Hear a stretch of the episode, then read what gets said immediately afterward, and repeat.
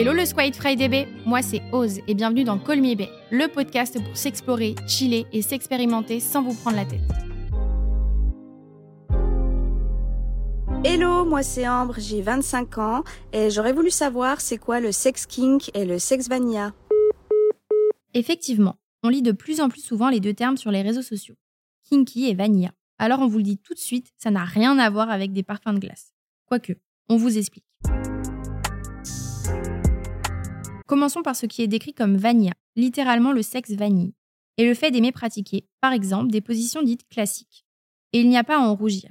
Certes, le sexe vanille nous éloigne des galipettes suivies de grands écarts, dans toutes les positions et tous les lieux, que l'on voit parfois dans les films porno. Et alors? Loin de nos fantasmes qui sont souvent davantage portés sur des pratiques originales, dangereuses, acrobatiques, voire transgressives, le vanilla sexe a toute sa place dans notre sexualité du quotidien. Le kinky sex, quant à lui, est régulièrement traduit par sexualité tordue.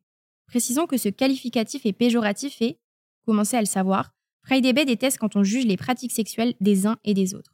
Le kinky sex regroupe de nombreuses pratiques. Le BDSM dans le shibari ou le bandage, les jeux de domination et soumission ou encore les fétichismes. On considère parfois le kinky sex comme hors norme alors qu'un bon nombre de ces pratiques font partie de la sexualité d'énormément de gens, sans même qu'ils s'en rendent compte. Prenons la fessée par exemple. Nous sommes très nombreux à pratiquer ce geste au quotidien sans pour autant que cela nous paraisse spécialement excentrique, n'est-ce pas? En fait, il n'existe pas de réelle description qui conviendrait à tout le monde. Le kinky sex, dans certains cas, est de faire une partouze, de se lécher les pieds ou de se faire uriner dessus, car ce ne sont pas des pratiques qu'on a forcément l'habitude d'exercer. Alors que pour d'autres personnes, la simple pénétration anale est déjà kinky. D'ailleurs, faisons un petit point sur le BDSM qui semble plaire à de plus en plus de monde. Le BDSM est l'acronyme de Bandage et discipline, domination et soumission, sadisme et masochisme. Cette appellation générique sert donc à qualifier de nombreuses activités impliquant souvent, mais pas toujours, des relations de pouvoir. Les pratiques BDSM, qu'on appelle parfois des séances, n'impliquent pas systématiquement des rapports sexuels au sens propre du terme, et également pas toujours pénétratifs. Voici donc quelques petits conseils pour s'initier au BDSM, le sexe le plus kinky qui soit.